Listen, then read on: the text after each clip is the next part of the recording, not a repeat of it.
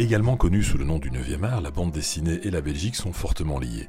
La BD franco-belge trouve sa place dans une bibliothèque au même titre que des livres d'auteurs reconnus comme Gustave Flaubert ou Victor Hugo.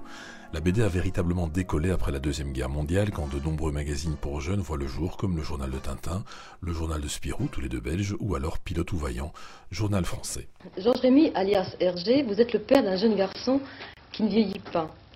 En fait, son apparence physique mise à part, Tintin est-il toujours le même en 1972 qu'en 1929 euh, Tintin a évolué évidemment dans la mesure où j'ai évolué moi-même, mais fondamentalement, il est resté le même.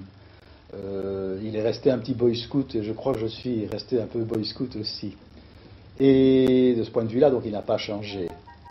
Pour remplir ces magazines, il faut du contenu. Ce sera principalement de la BD.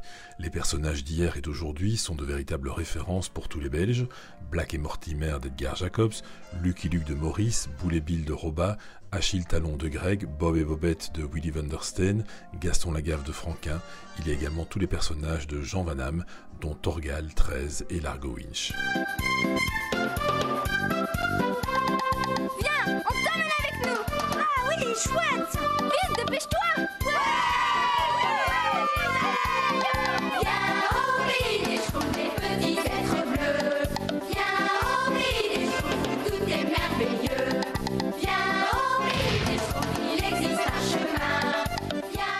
Bien évidemment, ceux qui sont les plus connus à travers le monde entier, ce sont les Schtroumpfs. Avec leur langue inventée, les Schtroumpfs ont conquis des millions d'enfants à travers le monde. Outre en BD, on les retrouve au cinéma, en figurines et déclinés en merchandising en tout genre. On les appelle les Sumafu au Japon, les Langstelling en Chine, les Smurfs en néerlandais, les Puffy en italien, les Pitufo au Portugal et les Strumpar en Islande. On épinglera que contrairement à ce que l'on pense parfois, Astérix n'est pas belge, mais français. Spirou, lui, a la double nationalité. Il est à la fois belge et français. Alors j'ai dessiné la première fois le chat en 1980. Autre fierté belge, le chat de Philippe Geluc, connu partout dans la francophonie.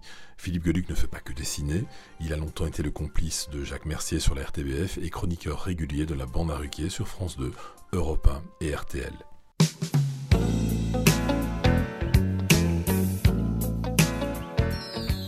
Notera encore que l'un des plus grands artistes de tous les temps, Michael Jackson, était un fan absolu de Martine, de l'artiste Marcel Marlier. Il avait découvert le personnage un peu par hasard sur un puzzle alors qu'il était en Allemagne. Admiratif, il veut alors absolument rencontrer son créateur. C'est donc plus que surpris que Marcel Marlier reçoit un jour un coup de fil de Michael Jackson. Ils se rencontreront à plusieurs reprises et la star proposera d'acheter tous les originaux de Martine à prix d'or. Marcel Marlier et son épouse refusent malgré une offre qualifiée à l'époque de mirobolante.